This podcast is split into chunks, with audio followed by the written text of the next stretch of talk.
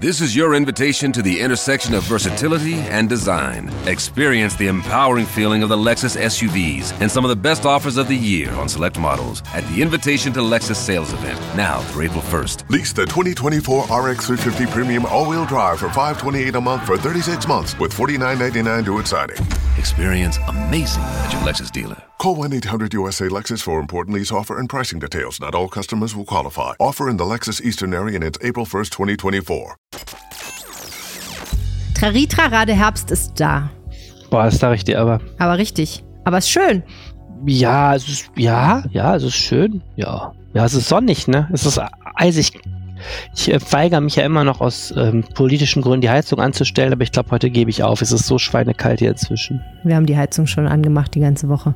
Aber Ja. immer nur abends zwei Stunden.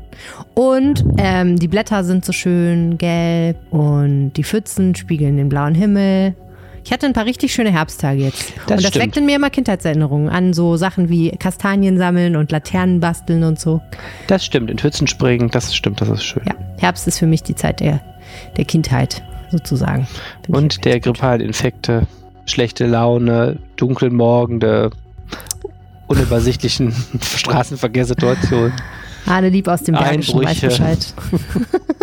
Stimmt, die Einbruchssaison geht wieder los. Ja. Ui, ui, ui. Sehr schön. Ja. Wenn Sie mehr gute Laune hören wollen.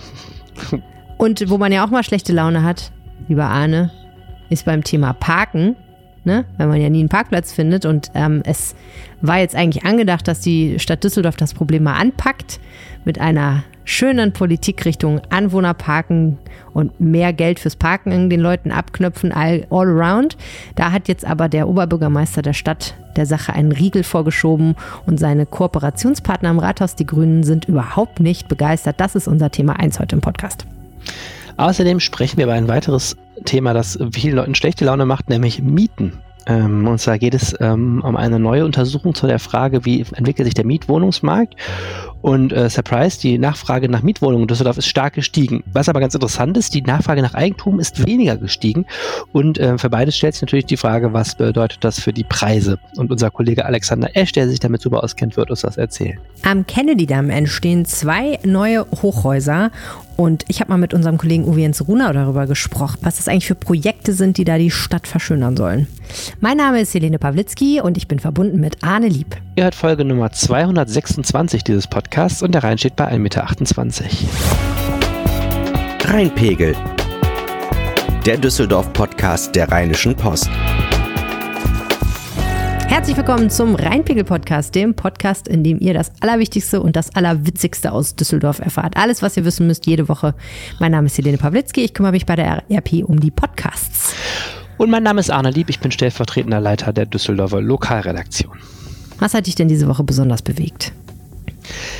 Ich habe, mich hat äh, eine Geschichte aus der weiten Welt des Verbrechens bewegt, und zwar ein äh, Designer, der in Düsseldorf, glaube ich, zu Besuch war und äh, etwas tat, was Menschen gerne tun, nämlich der kam aus dem Haupt- Hauptbahnhof raus und hat sich erstmal eine Wurst gekauft an einer Wunder.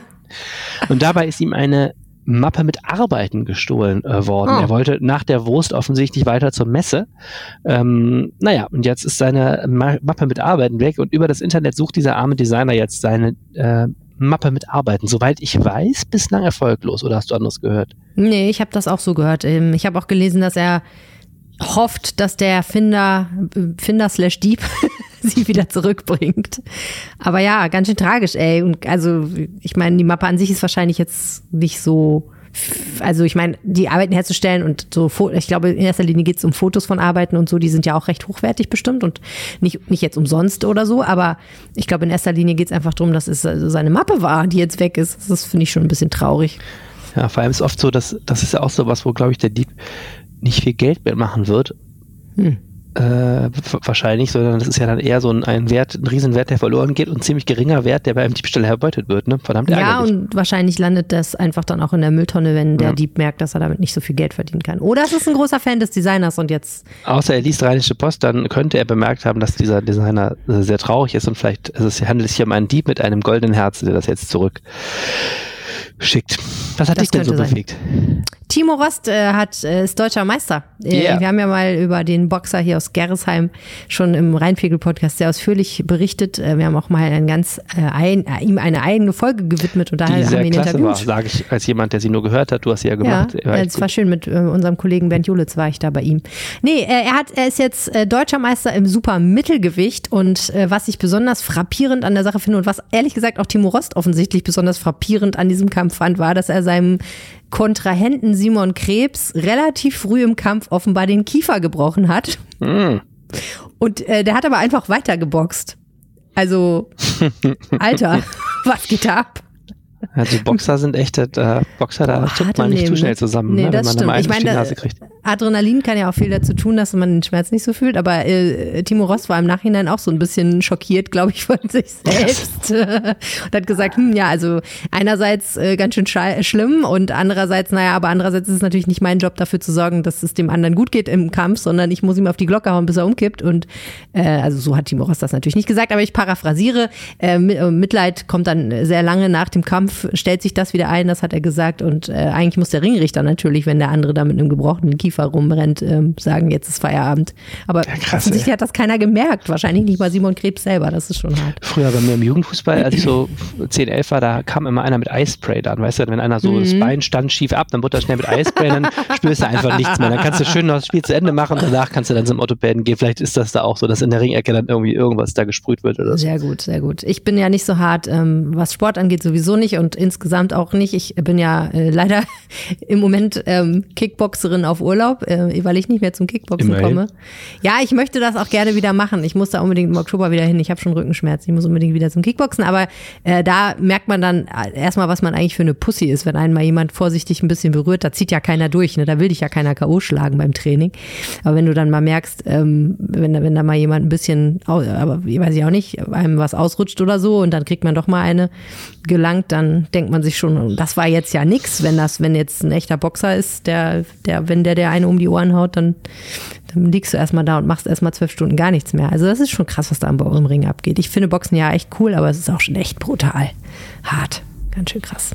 Gleich sprechen wir über das Anwohnerparken und über die Frage, was ähm, waren denn jetzt Düsseldorfs Pläne und wieso liegen die jetzt erstmal auf Eis? Und vorher machen wir ein kleines bisschen Werbung. Ich war ja jetzt gerade noch mal im Volksgarten und bin am Pavillon vom Theater of Hopes and Expectations vorbeispaziert. Und gibt's da was Neues? Ja, die Künstlergruppe Atelier Normano, äh, die gerade da zu Gast war, die hat ein Wandbild hinterlassen. Die haben da über Eck sozusagen einen, einen Teil dieses Pavillons verziert mit Zeichnung, mit Malerei und mit, ähm, die haben da so Bänder appliziert und da so ein bisschen so diese traditionellen Haarschmucke von ukrainischen Frauen aufgegriffen. Sieht ganz schön cool aus. Also kann, ihn, kann man sich auf jeden Fall, kann ich empfehlen, da mal vorbeizugehen. Und das kann man ja auch von außen sehen. Okay, das kann man von außen sehen. Was ist da jetzt drin los momentan? Ja, ähm, im Moment ist da großes Filmvorführungswochenende. Heute Abend am Freitag wird ein Film gezeigt äh, aus dem Jahr 1968, der heißt Der Abend vor dem Fest Ivan Kupala. Ein ganz alter Film von Juri Ilyenko, also ähm, der ähm, so ein bisschen inhaltlich eine Mischung aus Romeo und Julia und Goethes Faust ist. Der Landarbeiter Petro verliebt sich in die Gutsherrentochter Pidorka und dann äh, wird das denen aber verboten, zusammen zu sein. Und dann kommt eine Gestalt, die so ähnlich so ein bisschen ist wie der Teufel und ihm dann einen Deal anbietet. Also so ein bisschen verwebt dieser Film so Mythologie mit Geschichte und Kultur der Ukraine. Und morgen wird ein Film gezeigt, der ist etwas neuer, von 1991, heißt Amulett von Mikola Raschew. Und der ist so äh, tragisch, aber auch ein bisschen fantastisch. Zwei Brüder versuchen in Kiew ihr Glück zu machen. Einer von den beiden stirbt und dann ähm, wird der andere so in verschiedene Dinge verwickelt. Fand ich total spannend zu lesen, dass die äh, Schlüsselszene dieses Films inmitten der real stattfindenden Demonstrationen für die Unabhängigkeit der Ukraine 1990 gedreht wurde. Also auch da ähm, sieht man so ein bisschen, was das Theater of Hopes and Expectations so will, ne? Okay, was haben eigentlich diese ganzen Ausstellungen, Performances und Filmvorführungen gemeinsam? Mm, Also dieses Projekt Theater Hopes and Expectations, das will ja ukrainischen Künstlern eine Stimme geben und die drücken halt vielfach einfach aus, wie es im Moment ihnen geht mit dem, was in der Ukraine passiert, mit diesem russischen Angriffskrieg. Und interessant daran ist ja, dass einfach vieles davon positiv ist. Also es geht um Wiederaufbau und es geht um, um die, die, die Rückholung von dem, was ihnen gehört. Aber ne, die gehen eigentlich schon einen Schritt weiter. Der Krieg läuft ja noch, aber sie sind schon eigentlich einen Schritt weiter und denken drüber nach, was ist denn, wenn der Krieg äh, wieder weg ist? Was müssen wir dann alles in unserem Land machen? Und ja, das kann man sich eben alles umsonst angucken. Es ist offen für alle. Man kann einfach hingehen im Park und sich diese Filme anschauen oder eben ähm, die Kunst, die dort ausgestellt wird. Wer mehr darüber wissen will, über das ganze Projekt, findet das äh, natürlich im Internet äh, unter theater-hopes-expectations.com. So, Arne, jetzt müssen wir mal über das schöne Thema Parkplätze reden. Ähm, es ist ja wirklich etwas schwierig, an vielen Stellen in Düsseldorf einen Parkplatz zu finden. Und das hat damit zu tun, dass eben in Düsseldorf nicht nur Menschen parken, die dort wohnen, sondern auch vielfach Menschen, die dort nicht wohnen, nämlich Pendler, Leute, die shoppen gehen und so weiter und so fort. Ja, das stimmt. Äh, vor allem abends, ähm, glaube ich, weiß jeder, der in solchen Gründerzeitvierteln wohnt, von Flingern bis Bilk und Unterbilk, dass äh, deren Dorf, dass es da äh, nicht besonders einfach ist als Anwohner ein Das ist so, weil es einfach zu viele Autos und zu wenig Platz für diese Autos gibt. Und jetzt war der Gedanke, dass man etwas dagegen tut. Und zwar erstens mehr Gebiete für Anwohnerparken ausweist und zweitens, dass Anwohnerparken dann deutlich teurer macht. Und zwar, ich habe bei dir gelesen, dass es mehrere hundert Euro pro Jahr kosten hätte sollen. Also, man muss einen Satz noch voranschieben. Ähm, die, äh, die, die Motive der Politik sind nicht nur den ähm, autofahrenden Anwohnern in Düsseldorf das Leben schöner zu machen, sondern Punkt zwei ist natürlich auch Autos aus der Innenstadt zu verdrängen. Ein Großteil der Berufspendler, die nach Düsseldorf pendeln, kommt immer noch mit dem Auto, steht dann auch natürlich, da die Menschen alle keinen Bock haben auf Parkgebühren. Viele stellen sich da auch in öffentlichen Raum tagsüber. Und das ist den Grünen ein großer Dorn im Auge. Äh, die sind der Meinung, eine Menge Menschen auch in der Düs Düsseldorfer Innenstadt, die eigentlich gar kein Auto bräuchten, haben irgendwie immer noch eins stehen für Notfälle, Ausflüge, irgendwas äh, und verstellen damit den öffentlichen Raum. Es gibt ja momentan eine massive Diskussion, nicht nur in Düsseldorf, über eine Umnutzung des öffentlichen Raums. Also die Argumentationslinie ist, wenn man möchte, dass Menschen mehr Verkehrsmittel außer dem Auto nutzen, müssen andere Verkehrsmittel auch mehr Platz kriegen. Also Radständer, Radwege, äh, Mobilitätsstationen etc. pp. Äh, Fußgänger sind gerade ein ganz hippes Thema, klingt jetzt ein bisschen bescheuert, weil die gibt's jetzt auch nicht erst seit gestern, aber gerade ist so eine Stadt äh, fußgängergerecht zu gestalten, Riesending. Und da ist eben die Argumentation, ja, da muss eben auch Parkraum dann wegfallen, denn der Hauptblockierer von öffentlichem Raum, und ich glaube, das kann man auch mal ganz nüchtern sagen, sind parkende Autos. Wer sich mal einmal kurz eine Straße in zum Beispiel Flingern vorstellt ohne Autos, merkt, uiuiui, da hätten wir gar kein Platzproblem mehr, denn die nehmen wahnsinnig viel Platz weg. Das ist Argumentationslinie Nummer zwei. So, und das alles führt dazu, dass schon seit wirklich vielen Jahren, auch schon seit der letzten Stadtregierung, also diesem Ampelbündnis aus SPD, Grünen und FDP, heißt es immer, der Parkraum muss mehr bewirtschaftet werden. Also die alte Linie ist ja, wir weisen möglichst viele Autoparkplätze aus, die umsonst sind, wo sich jeder hinstellen kann, wer zuerst da ist. Jetzt heißt es, nein, nein, das ist nicht mehr 21. Jahrhundert. Jetzt soll man versuchen, gerade in diesen viel beanspruchten Vierteln äh, werden also alle Plätze bewirtschaftet. Das heißt, die sind nur noch frei mit Parkscheibe oder Parkschein oder mit Anwohnerparken. Das bedeutet, Menschen, die dort wohnen, in dem unmittelbaren Gebiet können für Geld sich eine Bescheinigung holen, dass sie ein Anrecht haben, da zu parken wohlgemerkt kein Anrecht haben auf einen Parkplatz, ne, sondern nur solange Parkplätze da sind, dürfen die denn da stehen. Das soll eigentlich ähm, ausge, wie sagt man neudeutsch, ausgerollt werden nach und nach in allen innerstädtischen Stadtteilen in Zusammenarbeit mit der Ortspolitik und dann soll zum Beispiel in Flingern und Bilk soll es Pilotquartiere geben und nach und nach soll eben dieses kostenlose Park im öffentlichen Raum umgewandelt werden in bewirtschaftetes Parken. Und das kostet ja im Moment so 25 Euro pro Jahr? So, und jetzt ist die, genau, die Grundidee ist folgendes. Die Kommunen konnten bis vor einigen Jahren selber diese äh, Gebühren für dieses Anwohnerparken nicht festlegen. Das war bundesweit festgelegt. 30 Euro, äh, glaube ich, kostet das, wenn du hingehst ins Abend, 25, wenn du das online machst. In Düsseldorf. Und äh, jetzt ist es so, dass die Kommunen nach, seit einigen Jahren das selbst gestalten können, die Höhe. Und jetzt war die mhm. Überlegung ähm, zu sagen, oder es ist in allen Kommunen gerade eine Überlegung, was machen wir jetzt? Es gibt Kommunen, die, dieses, die erhöhen moderat auf 120 Euro, also 10 Euro pro Monat ungefähr und sagen, das ist dann wenigstens kostendeckend. Und es gibt Kommunen, die das Ganze als Steuerungsinstrument richtig nutzen und sagen, wir wollen jetzt, dass auch die Anwohner spüren, dass das Parken im öffentlichen Raum ein Wert ist, denn sie blockieren ja immerhin teuren Raum. So, und mhm. äh, also hauen wir richtig rein. Die Stadt Köln, die mich momentan überrascht, weil sie so äh, grün alle überholt, ähm, redet über 600 Euro im Monat. Äh, Im Jahr, Entschuldigung, Mhm. im Jahr. Das wären also 50 Euro im Monat. Ähm, Mhm. und dann ist die Argumentationslinie, die auch die hiesigen Grünen haben, naja, dann kostet es fast so viel wie ein Stellplatz und motiviert die Leute, sich dann vielleicht doch stattdessen einen Stellplatz zu suchen. Ähm, und wir schaffen, äh, schaffen es, dass Autos aus dem öffentlichen Raum verschwinden. Plus, das ist dann etwas, was der CDU hier sehr wichtig ist, dieses Geld sollte genommen werden, um zusätzlichen Parkraum zu schaffen, zum Beispiel durch den Bau von Mhm. Quartiersgaragen.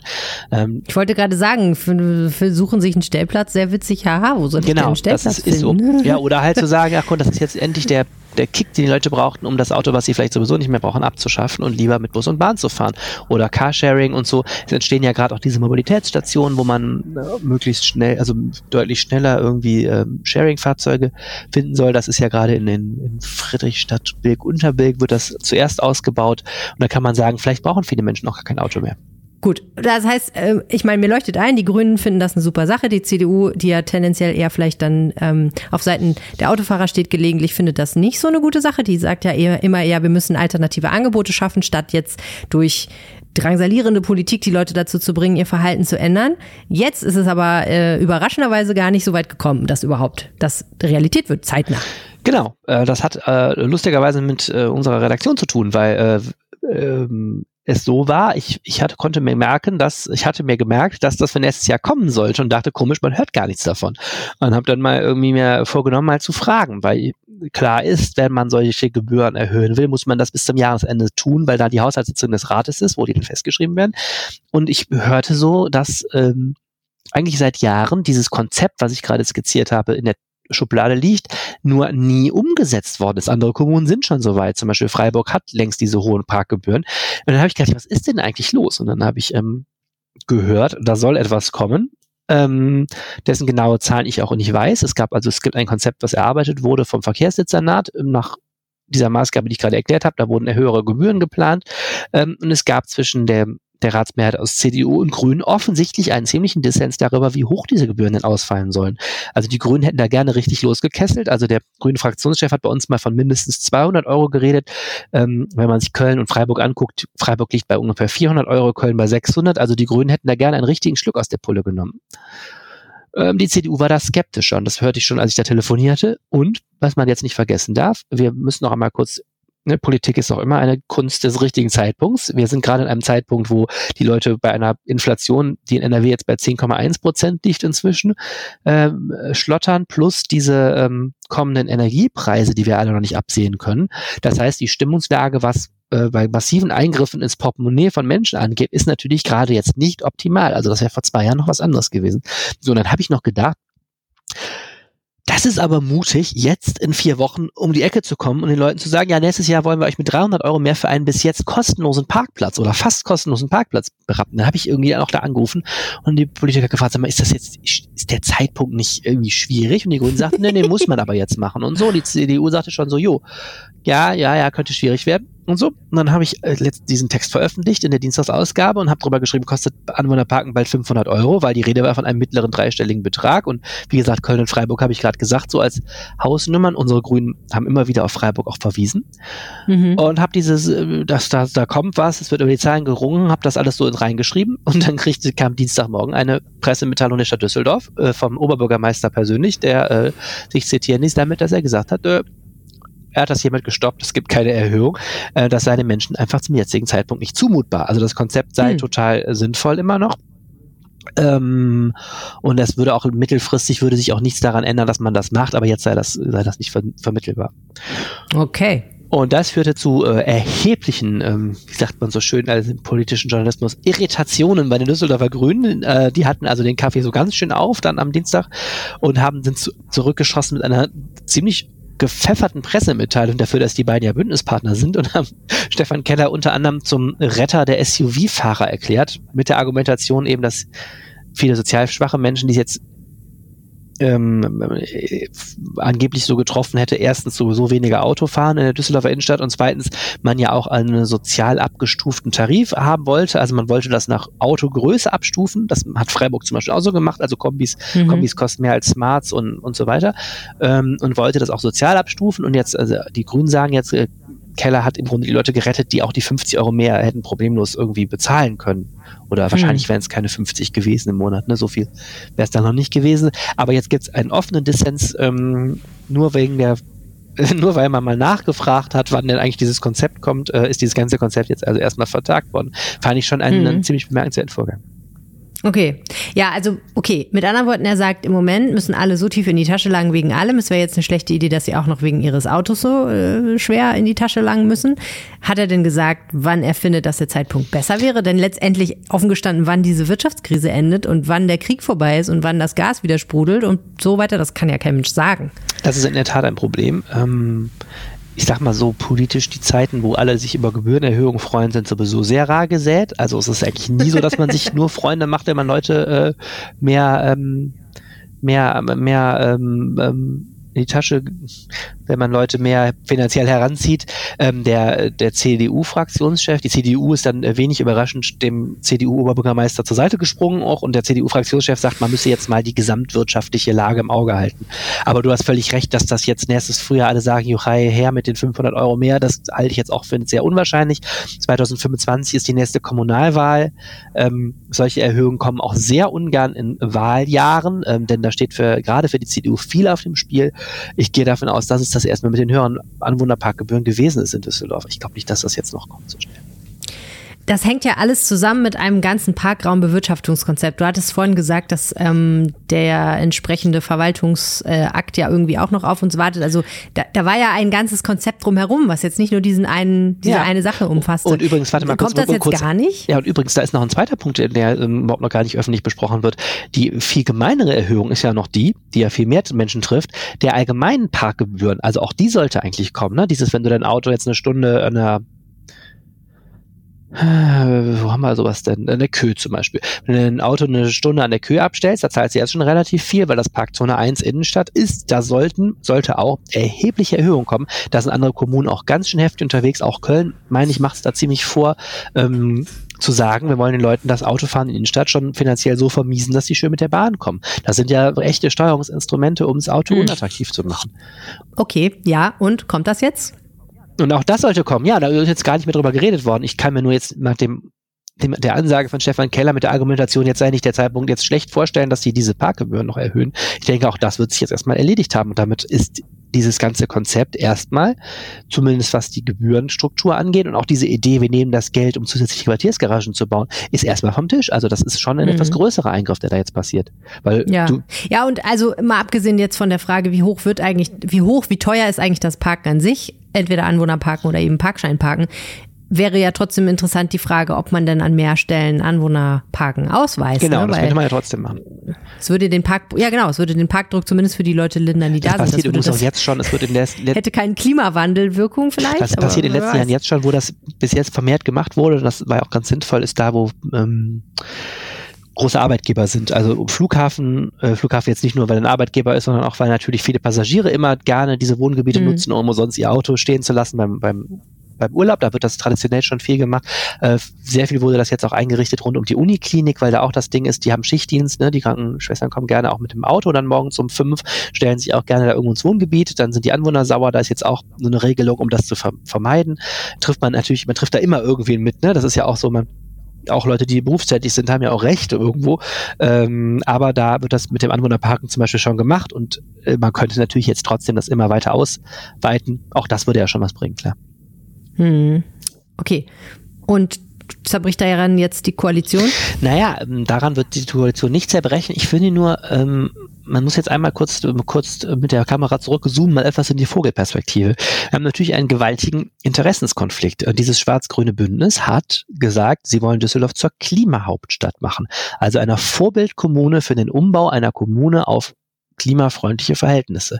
So, das klingt alles super und alle klatschen. Das Problem ist nur an der Stelle, wenn es ernst wird, äh, wird es immer schwierig. Das hat beim Thema Bauen, sehen wir es gerade, die Düsseldorf versucht in so ein paar Pilotprojekten mal klimafreundlich zu bauen. Das ist arschteuer. Und auch sowas, wenn jetzt die Kommune kein Geld hat, muss man jetzt wirklich irgendwelche modernen Holzbaustoffe nehmen, wo man doch viel billiger verdammt klimaschädlichen Beton kriegt. Ne? Beton ist total klimaschädlich, aber saubillig, deswegen wird er verwendet. Und genauso ist es natürlich oder noch krasser, finde ich, sichtbar im Verkehr. Ähm, man kann sich die tollsten Konzepte überlegen, aber wenn man Autos aus der Stadt verdrängen will, wenn das wirklich ein Ziel ist, muss man auch an irgendeiner Stelle äh, es den Autofahrern unbequem machen. Und wenn du es Autofahrern unbequem machst, ist das politisch ein absolutes, ich will jetzt nicht sagen Himmelfahrtskommando, aber es ist kurz davor. Wir denken an die Umweltspuren, die Thomas Geisel ja auch ein Stück weit seine Wiederwahl äh, vor zwei Jahren gekostet haben. Ne? Und äh, die CDU äh, ähm, findet das alles ein Stück weit auch gut, aber hat äh, große Vorbehalte gegen diese größeren Eingriffe. Ähm, und ich bin, ich habe den Eindruck, dass da ähm, die Kraft dieses schwarz-grünen Bündnisses da gerade schon ziemlich an seine, an seine Grenzen kommt. Das ist die eine Linie. Die andere Linie, wo ich die CDU auch verstehen kann, ähm, es ist ein sehr differenziertes Ding. Ja, die Grünen sagen jetzt, das sind die SUV-Fahrer mit ihren zwölf Meter großen äh, Autos mit vier Auspuffen, äh, die von Millionären gefahren werden. Wenn du dir das mal im, im Detail anguckst, ich, da muss man da vorsichtig sein. Ich sagte, kam gerade mit der viel zitierten Krankenschwester, die ja immer gerne kommt bei irgendwelchen Diskussionen um Mieten und irgendwas, ähm, die Schichtdienst hat, die morgens um vier los muss, ähm, die brauchen ein Auto, so und ähm, die würde das auch trotzdem gerne abstellen. Und da ist dann, wenn du dir die Mieten, über die wir gleich noch reden, anguckst, sind natürlich 30, 40 Euro mehr im Monat oder gar 100 Euro für einen Stellplatz. Die gehen richtig dick ins Portemonnaie und das jetzt in jetzigen Zeiten. Oder auch ein beliebtes Beispiel, das auch immer kommt, ist äh, die Mensch, Familie mit kleinen Kindern, wo die Oma aus Mettmann kommt, um die Kinder zu betreuen, die 70-Jährige, ja, die muss dann jetzt jeden Tag äh, hier Parkgebühren plötzlich zahlen, wo sie jetzt noch umsonst ihr Auto hinstellen kann in Flingern. Äh, die soll dann also jetzt jedes Mal einen Parkschein ziehen, weil die ist ja keine Anwohnerin. Ne? Ähm, so, und das alles wäre ja schon unter normalen Zeiten nicht gerade einfach, denn ähm, man will ja auch als Partei gerne wiedergewählt werden und alles, was gegen die Alltagsinteressen der Menschen ist, so sinnvoll es auch auf abstrakte und unglaublich wichtige Ziele wie den Klimaschutz ist, ist immer schwierig. Und dazu kommt halt jetzt diese aktuelle Situation, ähm, Stimmungslage am Boden, ähm, Angst, äh, finanzielle Angst ums Überleben, Mieten in Düsseldorf extrem hoch, Energiekosten gehen gerade hoch und ähm, da kann ich jetzt auch den Oberbürgermeister im Grundsatz verstehen, zu sagen, also das ist äh, politisch wirklich ein absolutes, äh, eine absolute Selbstverstümmelung. Das glaube ich auch. Das wäre jetzt wirklich schlecht gekommen. Und das wird bei Teilen der grünen ähm, Wählerschaft, glaube ich, denen ist es egal. Viele von denen haben einfach schlicht auch kein Auto oder äh, haben einfach eine starke äh, Affinität zu diesem Umweltthemen, was ja gut und richtig ist. Aber ich glaube, es hätte bei vielen, vielen anderen Menschen zu großem, großen Unverständnis geführt. Und ich glaube, dass ähm, diese Entscheidung, das jetzt nicht ausgerechnet in diesem Winter zu machen, verständlich ist. Nichtsdestotrotz, dem schwarz-grünen Bündnis geht die Zeit aus. Wir haben gerade darüber gesprochen. Ich glaube nicht, dass die bis 2025 noch einen großen Wurf starten können in Zeiten, wo, wo die Wirtschaft keine Rolle spielt. Und es stellt sich dann eben auch die Frage, wie weit kommen die eigentlich mit der versprochenen Verkehrswende zur Klimahauptstadt noch? Also ich bin sehr, sehr gespannt, wie die Diskussion weitergeht. Ja, ehrlich gesagt ist genau das auch das, was mir immer fehlt, nämlich der Gegenentwurf. Also wenn man das nicht machen will, was man ja, wie du sagst, verstehen kann, dann muss man eben aber trotzdem erzählen, wie will man es denn machen, damit der Klimawandel, die Mobilitätswende mal gelingen. Und weil ich glaube, klar, wir haben Krisenzeiten wirtschaftlich, aber es ist ja unbestritten, dass das jetzt langsam mal vorangehen muss irgendwie, ne? Es ändert ja nichts ja, an, den, so dieses, an, der Tatsache, dass wir hier Bündnis. alle ertrinken werden, wenn das, äh, wenn die, wenn die Eisberge weiter schmelzen. So.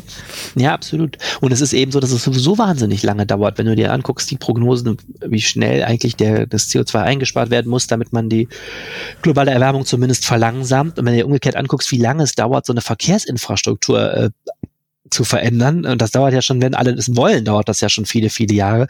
Ähm, die Zeit drängt total. Und ich, dieses schwarz-grüne Bündnis ist angetreten mit so einem Versuch, so einen ganz großen gesellschaftlichen Ausgleich zu schaffen. Hier, ne, die CDU als konservative, eher autofahrernahe Partei, hier dann die Grünen mit ihren ähm, die ja gerade ein unglaubliches Selbstbewusstsein haben und hier möglichst äh, alles ganz schnell umwälzen wollen. Es hieß so, wir schaffen jetzt eine gemeinsame Linie.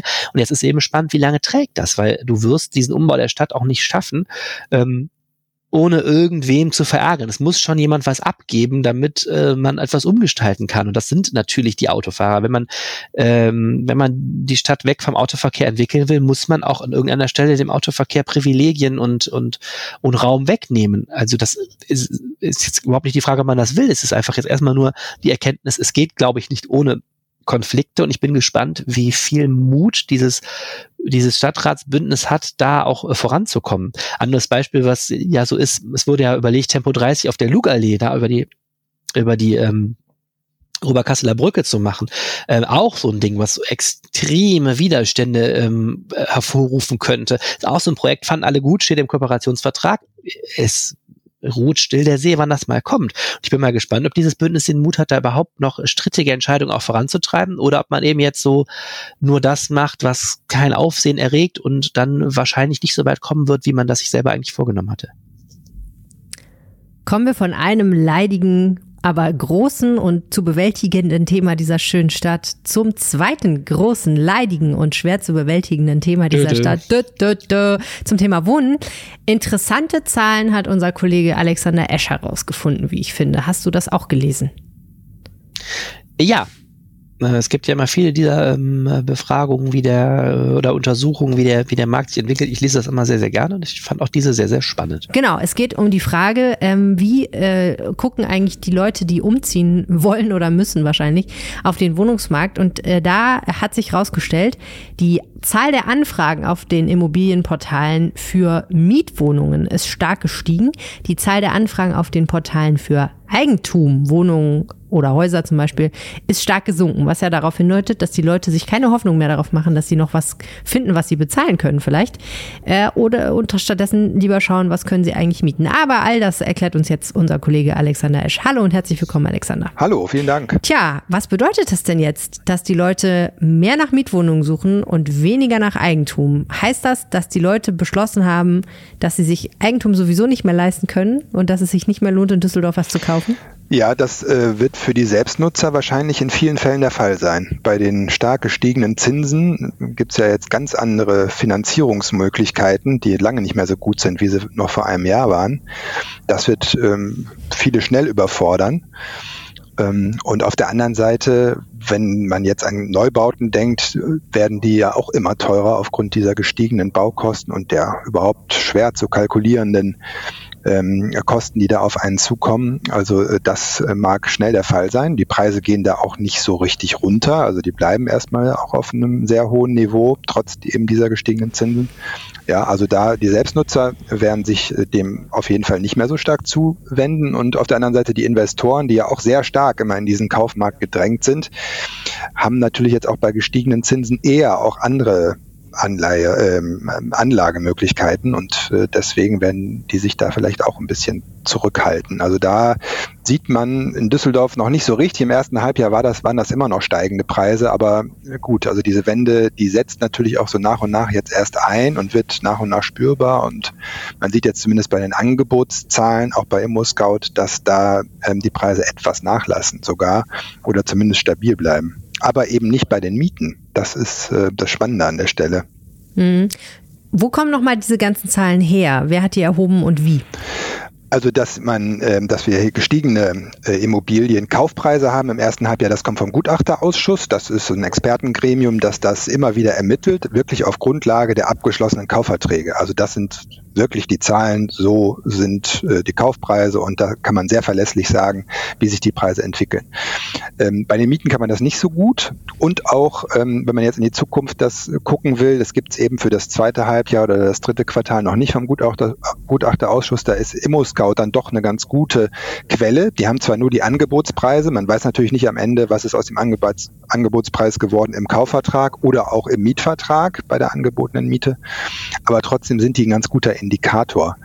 Und da zeigt sich eben, dass es bei den, bei den Mieten äh, richtig gut nach oben gegangen ist in diesem Jahr immer noch und auch auf einem hohen Niveau, Niveau bleibt. Und bei den Angebotspreisen, also Kaufpreisen, ist es eher ja, verhaltener und geht auch ein bisschen runter dann an einigen Stellen.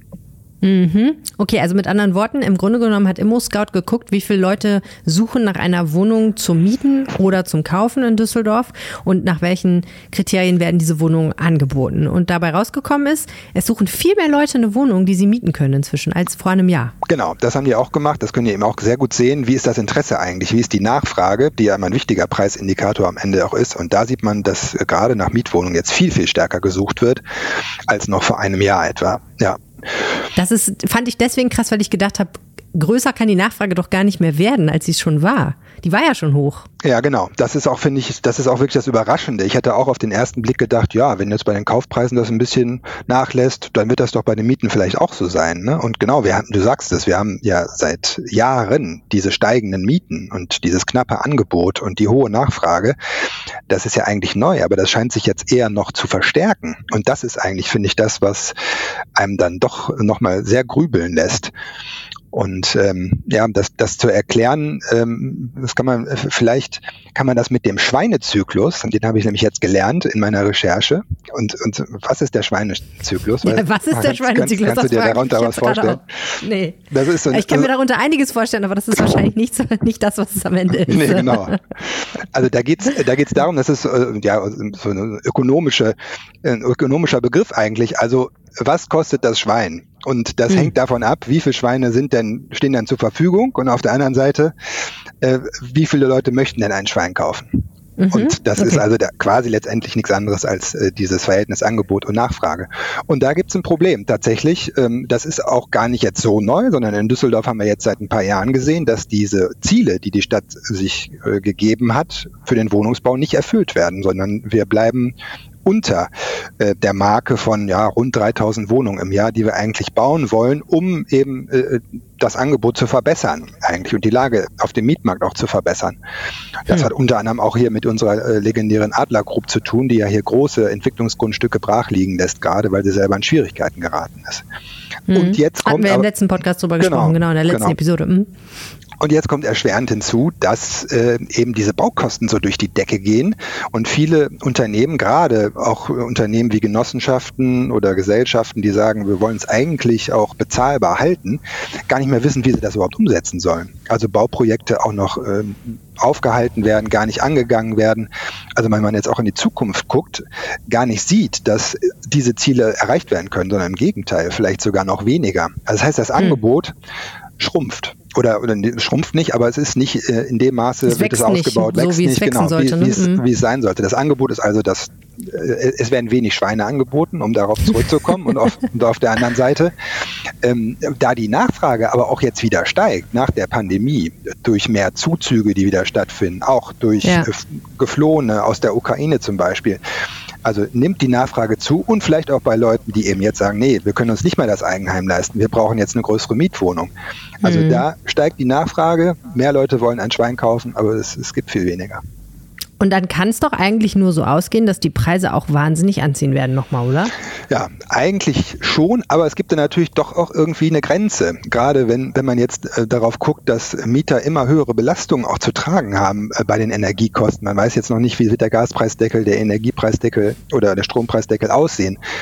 Aber da sind natürlich Grenzen erreicht. Und wenn Mieter einfach gewisse Preise nicht mehr zahlen können, dann kann der Vermieter auch diese Preise nicht mehr erzielen. Ne? Umgekehrt mhm. wird natürlich der Vermieter versuchen, gerade in dieser Lage alles rauszuholen, was irgendwie geht. Das könnte natürlich auch ähm, eine Erklärung dafür sein, warum bei ImmoScout die Mieten so weiter gestiegen sind, weil Vermieter einfach versuchen, alles äh, durchzusetzen, was irgendwie geht, weil sie haben ja selber auch natürlich höhere Belastungen, wenn was repariert werden muss oder so, haben ja selber auch höhere Kosten.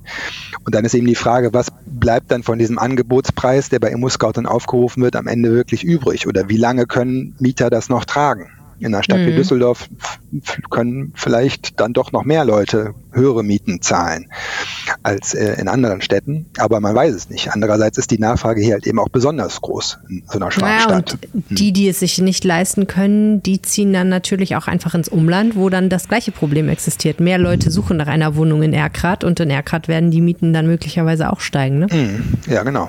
Ja, hm. aber das ist natürlich die, die spannende Frage, wohin kann das denn eigentlich noch gehen? Aber erstmal ähm, finde ich schon erschreckend zu sehen, dass man da jetzt überhaupt gar nicht feststellen kann, dass da äh, eine Erholung ähm, stattfindet. Ja, scheiße, Alex. Was hilft denn dagegen? Ja, also eigentlich äh, müsste man sagen, man müsste versuchen, irgendwie den Wohnungsbau wirklich anzukurbeln. Ne? Aber das ist, wir haben das ja letzte Woche, nee, ich weiß gar nicht mehr, wann es war, als wir über Adler gesprochen haben, versucht durchzudeklinieren. Was kann man tun, um diese brachliegenden Grundstücke äh, endlich zu entwickeln? Ne? Das wäre wär natürlich eine Maßnahme. Ja. Die, Wohnungs die Wohnungsunternehmen fordern eben auch wieder bessere Förderung. Diese Neubauförderungen sind ja ein bisschen gestrichen worden auch. Äh, im Hinblick auch auf energetische Sanierungsprojekte, da sagen die natürlich auch, dass, äh, das würde uns helfen, wenn wir da wieder besser unterstützt würden. Ja, aber äh, komm, das ist doch jetzt wirklich absurd, oder? Ich meine, mhm. offensichtlich, wer was baut in Düsseldorf, der wird es verkauft kriegen und zwar zu einem guten Preis. Wieso soll man dem denn dann noch helfen? Ja, ja, ich meinte jetzt vor allem so die Wohnungsgenossenschaften und die eher sozial orientierten okay. äh, Wohnungsgesellschaften, ne, die mhm. eben sagen, gerade der bezahlbare Wohnraum ist so schwer ja. umzusetzen. Mhm, okay. ne, wenn man so eine rein Wohnungsbau, also die ja vor allem äh, in der Hand der katholischen Kirche sind und schon versuchen, da vernünftige Mieten auch äh, aufzurufen oder auch Genossenschaften fragt, dann sagen die, wenn wir jetzt ein Neubauprojekt kalkulieren, da sind wir plötzlich bei 16, 17 Euro, die wir ähm, pro Quadratmeter Miete nehmen müssen. Ne? Ach so, das okay, das lohnt sich dann nicht mehr. Das, ne? das, ja, das können wir ja gar nicht umsetzen. Ja.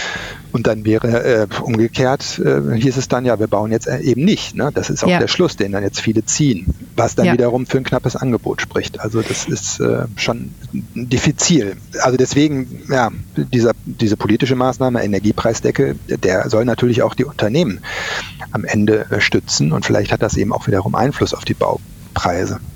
Ich habe mal mit einem Ökonomieprofessor ein Interview gemacht, der gesagt hat, bauen, bauen, bauen, bauen, bauen. Es ist vollkommen egal was. Selbst wenn nur Luxuswohnungen gebaut würden, würde das den Markt schon entlasten.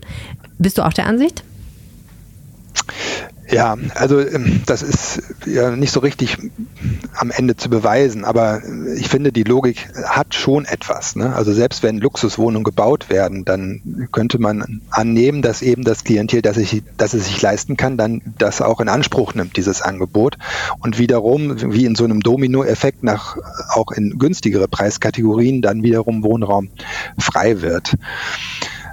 Aber ja, aber man kann es so pauschal am Ende nicht sagen, weil am Ende kommt es dann doch wieder darauf an, ja, zu welchen Konditionen denn eigentlich und welche Preise sind damit verbunden. Und äh, ja, das äh, aber am Ende, glaube ich, geht es schon darüber, darum, äh, das Angebot auch zu erhöhen. Ja, absolut. Mhm. Da hat die Stadt sich klare Ziele gegeben. Wir, ich glaube, 30.000 Wohnungen müssten eigentlich gebaut werden. Und daher kommt man halt nicht so richtig hinterher. Ne? Also das ist schon ein Problem. Na, mal schauen. Aber jetzt nur Luxuswohnungen zu bauen, ist, glaube ich, auch nicht die Lösung. Hm.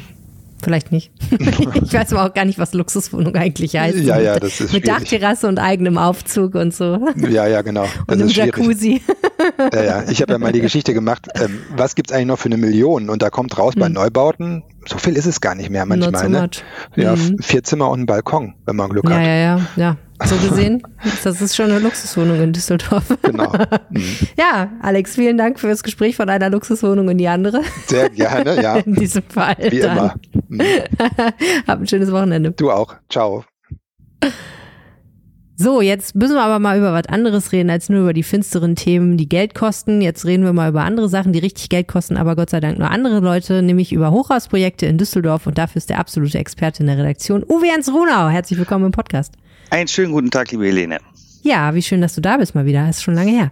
So, du bist mal wieder wahrscheinlich wieder rasende Reporter, der du bist durch die Stadt geradelt und hast ähm, dir verschiedene Sachen angeguckt. Unter anderem hat dich dein Weg an den Kennedy-Damm geführt. Das ist ja eine Gegend, muss ich sagen, wo ich immer nur dran vorbei brate, wenn ich Richtung Norden will. Also Duisburg, Ruhrgebiet oder noch weiter weg, dann fahre ich ähm, am Kennedy-Damm entlang. Und da sehe ich dann immer mit großem Interesse, was da für schicke, große Gebäude stehen, wo Leute drin arbeiten, die jeden Tag mit Schlips und, und hohen Schuhen äh, zur Arbeit gehen müssen. Das ist mir eine Welt, die ist mir recht fremd, muss ich sagen. Ja, also Schlips mit hohen Schuhen habe ich auch selten gesehen da, aber ähm, das kommt jetzt alles. Äh, aber wer weiß. Äh, ja, ja nee, du hast auch absolut recht. Das war äh, so eine Ausweichstandort der Kennedy Damm, als man gesagt hat, in der Innenstadt wollen wir nicht mehr so viel bauen, wir brauchen mal noch so ein paar andere Ecken, wo wir was hinsetzen können, Büros. Und der Kennedy Damm hat tatsächlich diese diese Funktion einerseits Ausfallstraße, auf der anderen Seite hat man gesagt, da können wir schön Büros hin tun. Und die waren erst flacher und jetzt werden sie höher, kann man eigentlich so simpel sagen. Also es ist auch einer der äh, gekürten Hochhausstand Orte, da kann ruhig mehr passieren und da gibt's auch schon ein schönes Hochhaus äh, von Christoph Ingenhofen, äh, Sky Office heißt das. Wenn man rausfährt aus der Stadt, steht das ziemlich zu Anfang links. Und am Ende äh, stehen jetzt auch zwei neue. Das eine ist die Zentrale von L'Oreal und äh, auf der anderen Seite gerade fertig geworden, da gibt's eins, das heißt Eclipse und das ist auch eine Unternehmenszentrale von Unternehmensberatern PwC. So, dabei sollte es aber nicht bleiben. Es sollten zwei weitere große Hochhäuser kommen. Und äh, das war schon ein ziemlicher Schlag hier für die Stadtplaner, weil ein, eines dieser beiden Projekte ist abgesagt worden. Hm. Woran liegt das? Äh, ja, die neuen, die, die, die Entwickler, äh, die das machen, heißen Development Partner und die haben dann gesagt, hm, durch die Pandemie haben sich die Bedürfnisse ja verändert. Also Büroraum ist auch nicht mehr durch Homeoffice natürlich äh, so stark nachgefragt. Das merkt man auch an anderen Projekten, aber vor allem auch noch die Baukostensteigerungen. Und jetzt hat man gesagt, wir wollen nicht ein Hochhaus bauen, sondern wir wollen das, was da jetzt steht und in diesem bestehenden Baurecht äh, quasi da was Neues bauen. Was da stand, Kennedy Dam Center und Ministerium weg und dann was Neues dahin. Das war deswegen oder ist deswegen auch schwierig, weil ähm, das direkt daneben stehende oder bald daneben stehende Hochhaus ähm, damit verknüpft war, also so die Erschließung und so weiter. Und das muss jetzt irgendwie alles neu geplant werden. Aber dieses andere Projekt soll eben so als Stadteingang sehr markant über 100 Meter sag mal so rund 120 Meter wird das. Das soll umgesetzt werden. Das heißt Twist. Das sieht so ein bisschen aus, als hätte sich das gedreht. Mhm. So. Und was jetzt wirklich, äh, aber es gab auch noch eine neue Entwicklung, nämlich es gibt ein anderes Hochhaus, was da noch hinkommen könnte. Okay. Jetzt hast du mich ein bisschen verwirrt. Also Twist kommt da jetzt nicht hin. Oder doch? Der Twist kommt und das Der Gateway kommt. kommt. nicht. Und das, das sind die beiden direkt, wenn man jetzt sagen wir mal aus Kaiserswerth kommt und in die Innenstadt fährt, die dann am, ähm, wenn man da über diese Hochbrücke fährt, Richtung Innenstadt, äh, die da direkt am Anfang stehen sollen. Auf mhm. Gegenüber von L'Oreal sozusagen. Ja, okay, L'Oreal kennt man, glaube ich, mittlerweile, so ein querstehendes Hochhaus. Ja. So, und statt dieses Zwillings kommt jetzt nur einer. Nämlich okay. der Twist. Aber immerhin, ähm, wie funktioniert das eigentlich? Überlegt sich da einfach jemand, hm, ich habe mir irgendwie ein Grundstück und äh, ich baue jetzt einfach mal hier so ein Hochhaus hin und da wird schon jemand kommen, der sich dann da einmietet? Oder ist das vorher schon klar, wer da das dann wie nutzt? Also meist ist es vorher klar, man kann es, also zumindest ein Großteil, ich sag mal so ein Ankermieter oder so, den braucht man eigentlich schon, weil sonst sagen die Banken auch, die das finanzieren, äh, die wirtschaftliche Lage ist nicht so einfach und du willst jetzt hier so spekulativ bauen, heißt das dann.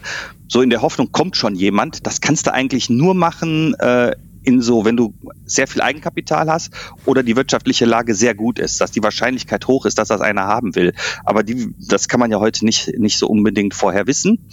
Und ähm, also braucht man eigentlich schon immer so einen, so einen Nutzer. Und äh, die Zuversicht, so einen zu finden, ähm, die die äh, wird ja im Augenblick nicht größer so unbedingt oder es ist schwieriger, das, das zu tun. Und Hochhäuser sind auch teurer. Ab einer gewissen Höhe gibt's mehr Brandschutzauflagen, weiterer Fluchtweg, äh, zusätzliche Treppenhäuser und so. Äh, das heißt, alles, was über 60 Meter geht, wird richtig teuer und das war hm. über 60 Meter. Ja, einerseits macht es mehr her, aber andererseits muss man daneben auch tiefer in die Tasche greifen. Und man muss man natürlich auch Mieter finden, die bereit sind, mehr zu bezahlen oder genau. Käufer. Ähm, das ist ja auch in Düsseldorf gar nicht so, dass man einfach sagen kann, so, ich habe hier jetzt ein schönes Grundstück, jetzt baue ich hier mal meinen 98 Meter Turm hin, sondern da ist ja die Hochhauskommission vor, ne? Genau, es gibt einen Hochhausrahmenplan äh, und der sieht bestimmte Stellen in Düsseldorf vor, wo man das machen kann. Beispielsweise an der Altstadt direkt, da will man keine Hochhäuser haben. Oder die Kö soll auch nicht durch Hochhäuser erschlagen werden. Deswegen äh, wird es beispielsweise auch keine riesigen Operntürme geben weil das da das ganze Umfeld so stören mhm. würde. Also es gibt Schutzzonen und es gibt Zonen, wo man das machen kann, wie im Medienhafen, am Mörsenbrucher Ei oder eben auch am Kennedy-Damm. Ja, und was ist das jetzt für ein Projekt, was doch kommt, was neu dazugekommen ist quasi? Ja, sorry, das war eben die Verwirrung. Ähm, aber das, das ist ganz interessant, dass der eine sagt, nee, traue ich mir da eigentlich nicht mehr zu. Mhm. Und äh, in der in der gleichen Sitzung, wo es darum geht zu sagen, wie kriegen wir das jetzt hin, dass wir dann das andere wenigstens da bauen können, diesen Twist und müssen unten die ganzen Anschlüsse neu machen für die Autos und so weiter.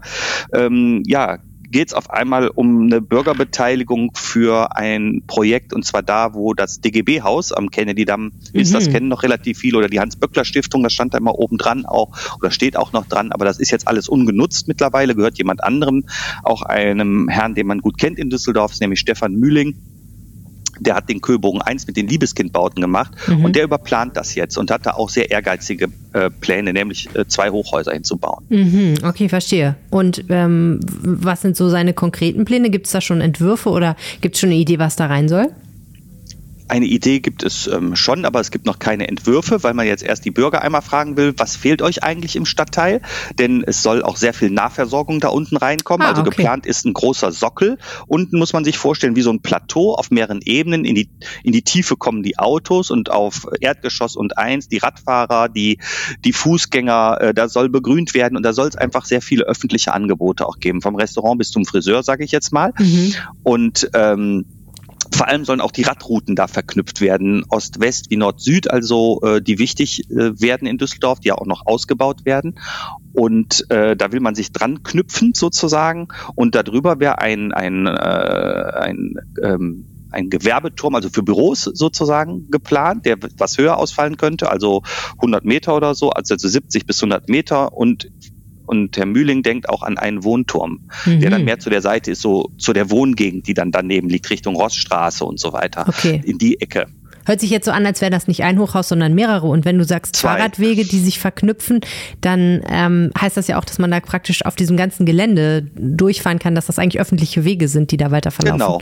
Ah, man muss sich vorstellen, okay. dass die Gebäude auf diesem Sockel stehen und darunter ist unheimlich viel los sozusagen. Ah ja, okay, verstehe. Cool. Ja, du hast ja. so eine Plaza, die ist hochgelegt, darauf ja. sind dann die Türme, aber da, dann äh, in diesem ersten Geschoss und in dem Erdgeschoss ist halt äh, sehr viel öffentliches Leben und aber auch Verkehrswege für Fußgänger und Radfahrer. Das ist ja eigentlich immer besonders reizvoll, ne? wenn dann bei so einer Entwicklung auch drüber nachgedacht wird, wie können wir eigentlich die Leute einbinden, die hier im Viertel wohnen, denn das ist ja auch so ein bisschen das Problem, finde ich, auch in der Gegend, ehrlich gesagt, dass wenn man da so durchläuft, durch diese Hochhausschluchten, dann hat man oft ein bisschen das Gefühl, okay, ist auch ein bisschen tot einfach. Also gerade so am Wochenende, wenn da nichts los ist, wenn da keiner arbeitet, dann ist da einfach auch keiner, ne? So, und dann ja, ist ja schön, wenn stimmt. da Läden sind oder Cafés oder so, dass da so ein bisschen das Viertel auch mit Einzug hält und auch einen Grund hat, da hinzugehen einfach und diese Wege zu benutzen. Ja, und er sagt auch beispielsweise, die Rossstraße ist nicht gerade überversorgt. Und das stimmt mhm. auch. Also du hast auf der Rossstraße so ein paar nette äh, Kneipen, so die kennt man, Restaurants, aber auch nicht so viele, muss man sagen, und Einkaufsmöglichkeiten eben auch nicht. Mhm. Du musst eigentlich immer zur Nordstraße fahren, wenn du ja. da in der Ecke wohnst. Und äh, wenn du da jetzt auch Einzelhandel hättest beispielsweise, so ein City-Großmarkt oder sowas, mhm. das würde auch von der Seite dann genutzt. Und das ist auch die beste Belebung, die man eigentlich machen kann, dass du Defizite äh, in der Versorgung ausgleichst, die es im Umfeld gibt und die Menschen dahin ziehst, dann bekommst du auch, das ist ja beispielsweise das große Problem des Medienhafens, dass der eigentlich so tot ist und äh, ja, du da nur äh, Stein hast und so, das, das, da sind jetzt die Anwohner auch dabei zu sagen, wir brauchen, brauchen hier mehr Grün und dann mhm. auch andere Angebote und so, weil ansonsten bleibt es blutleer. Ja, ja, ja, klar. Und mal abgesehen davon, die Leute, die da arbeiten, die wollen ja vielleicht auch mal eben in der Mittagspause zur Drogerie springen. Exakt. Das finden die auch ganz gut, wenn sie sich da nochmal ja. irgendwas ja. kaufen können. Die fand, gleiche Idee. Ich, auf jeden Fall fand ich immer wichtig. Ich fand immer sehr gut, als wir noch ja. eine Drogerie in der Nähe von der Lokalredaktion hatten. Jetzt haben wir ja wieder eine, aber eine ganze Weile gab es das ja gar nicht. Das, das fand ich sehr problematisch, muss ich sagen. Ja, ja. Und, äh, und aber auch eben, ich finde wichtig, so ein City, City-Großmarkt. Du willst mal eben was mitnehmen abends ne? für zu Hause. Ja. So wie so ein kleiner, so der die wichtigsten Sachen eben hat. Ne? Also man muss sich ja, ja. mal einen Schokoriegel holen können irgendwo als Mensch. So, das geht doch genau. nicht. Wenigstens ein genau. Kiosk muss es geben. Ja, ja, okay. Also ich bin sehr gespannt, was am Kennedy dann passiert. Aber das Ganze, wenn man sich den Zeitraum anguckt, hört sich so an, als würde jetzt erstmal geplant und dann irgendwann gebaut. Also das wird genau. noch ein paar genau. Jährchen dauern, ne? gebaut wird, so wenn es alles glatt läuft, ist halt sind so die Vorläufe ne, 2027 und 28. Okay. Dieses neue Projekt jetzt. Dann sprechen dieser wir Twist, wieder. dieser Twist vorher, ne, dieser Twist ja. vorher, aber mhm. aber das andere, du, man muss eigentlich immer sagen fünf, sechs Jahre. Ja. Okay. Das ist so normal. Jens Runau, der Mann, der in die Zukunft schauen kann. Vielen herzlichen Dank für dein Schönes Podcast. Wochenende. Tschüss. Mach's gut. Das war der Rheinpegel für diese Woche. Vielen herzlichen Dank fürs Zuhören. Auch von mir. Wenn ihr uns etwas zu dieser Episode sagen wollt, dann könnt ihr uns äh, das äh, schreiben. Und zwar, indem ihr das an reinpegel.rheinische-post.de schreibt oder äh, uns auch immer gerne antwittern. Helene heißt at Helene Pawlitzki. Ich heiße at Arnelieb. Bis nächste Woche. Tschüss. Tschüss. Mehr im Netz. Alle Nachrichten aus der Landeshauptstadt findet ihr auf rp-online.de slash Düsseldorf.